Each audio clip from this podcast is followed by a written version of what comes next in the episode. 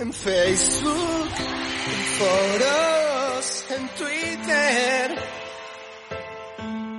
o por Instagram.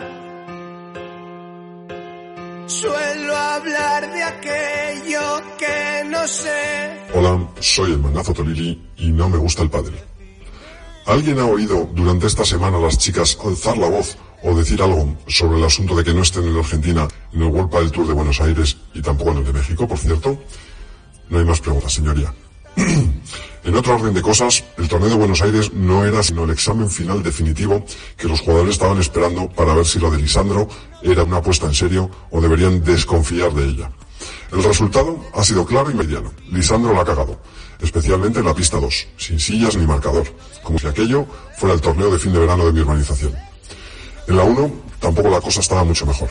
Asientos sin respaldo, el village era como un mercadillo cutre, y todo ello a unos precios que, al parecer, no eran especialmente asequibles para los chavales de Argentina.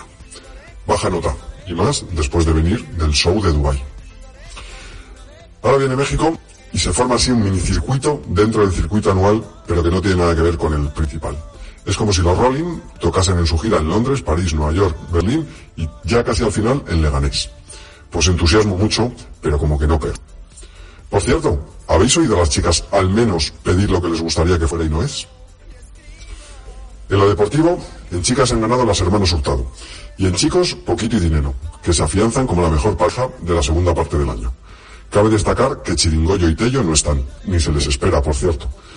Una pena. Y que Galán y Lobito son menos flexibles en su juego que un alcalde con mayoría absoluta. Porque son los mejores, sí, pero ¿saben tener plan B? B, como siempre en la vida, es fundamental. Y ya para acabar, los de padeleros, ¿sabemos algo de ellos? Buenas noches.